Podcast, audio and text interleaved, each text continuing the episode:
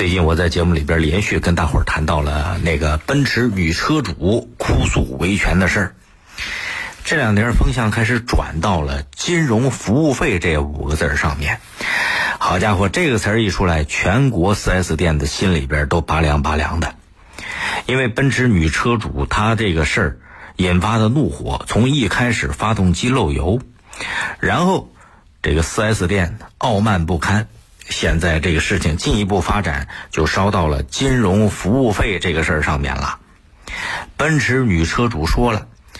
本来她自己是打算全款买车的，可是没挡得住 4S 店的销售人员用各种方法引诱他使用购车贷款，然后他就信了，在不知情的情况下开通了奔驰金融，事后才知道还得缴纳一万五千两百块钱的所谓金融服务费。媒体一关注，网络一曝光。奔驰立刻发布了官方声明，说自己没有向经销商和客户收取任何金融服务的手续费。昨天看到最新的消息，中国银保监会表示了，已经要求北京银保监局对这个事儿展开调查。也因为西安利之星 4S 店收取金融服务费没有开发票。陕西税务部门也正在调查这里边有没有存在偷漏税或者涉税违法的行为。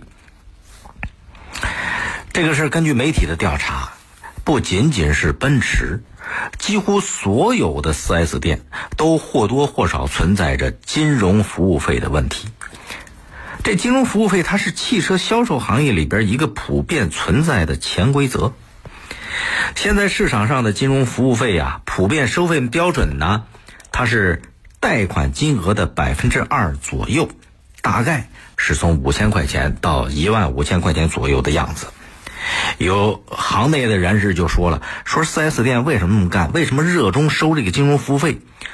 和裸车的利润空间不断下降有直接关系。之前陕西省消费者协会曾经有过表示。消费者在不知情的情况下被收取金融服务费，这是不合法的。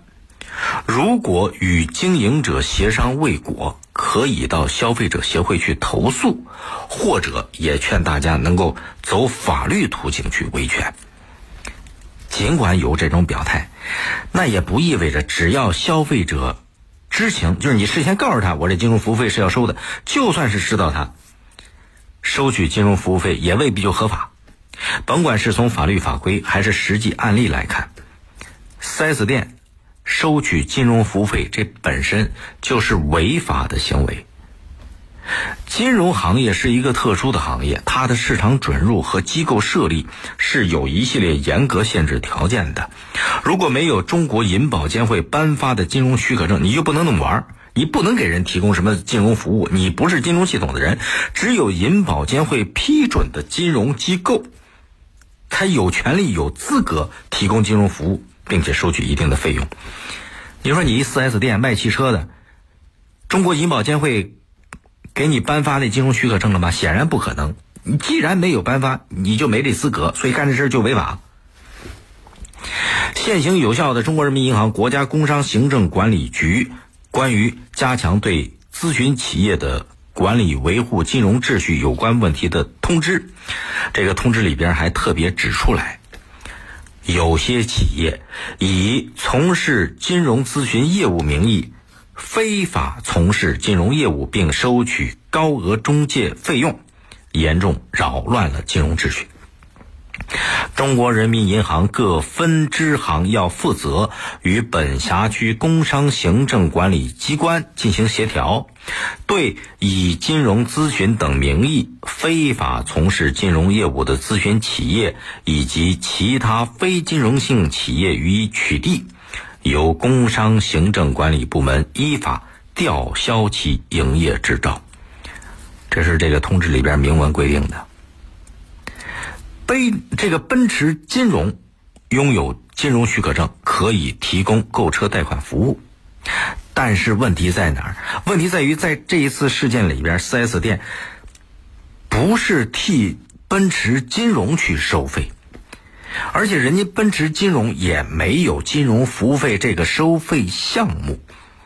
甚至这个维权女车主这女研究生，她一万五千两百块钱的金融服务费也没有进到 4S 店的账户里边，她进哪儿了？进了私人账户，工作人员的私人账户里边，发票票据一概没有。更牛的是，这西安利之星 4S 店提供的收据上还盖着一个什么公章呢？叫做陕西元盛汽车贸易的公章。可是这家公司的工商登记信息也没有显示它有金融服务许可或者相关的金融业务，所以这就是违法的。去年的一月份，二零一八年一月，北京海淀法院网发布案件快报，叫“对金融汽车服务费说不”。这个案子里边呢，当时媒体报道的双方之间签订的合同明确约定了有金融服务费，就是事先消费者知道告诉消费者了。可是法院最后还是认为汽车销售公司自行收取金融服务费没有任何法律为呃法律依据，你得还给人家退过去。法院最后还是这样判决的，就是你明明你事先及时告诉他了，这也不对，也是违违反法律规定的。去年九月份，西安市中级人民法院作出了一个民事判决，在消费者和某汽车销售公司的纠纷中，支持了消费者主张。消费者要求汽车公司没有取得金融服务许可证，他收取的金融服务费属于非法行为。然后二审判决，这汽车公司返还了消费者金融服务费，大概两万多块钱。所以你看这事儿，事实就很明白了：只要消费者较真儿，起诉金融服务费，基本上。一告一个准，你别看他什么潜规则不潜规则的，只要违反法律，你规则再大能大过法律吗？而且还是潜规则，它不是明规则。所以车主们遇到这个事儿就得较真儿，通过诉讼或者投诉这种合法的方式维护自己的合法权益，要理直气壮的站起来。四 S 店干这个事儿啊，它不是一年两年了，它是行业里边长期存在的一个现象。现在终于因为一个偶然的事情引发了大家的关注。对车主的举报，相关监管部门以前甭管是常识普及还是治理违规方面，恐怕做的并不到位，以后就得担起这个监管责任了。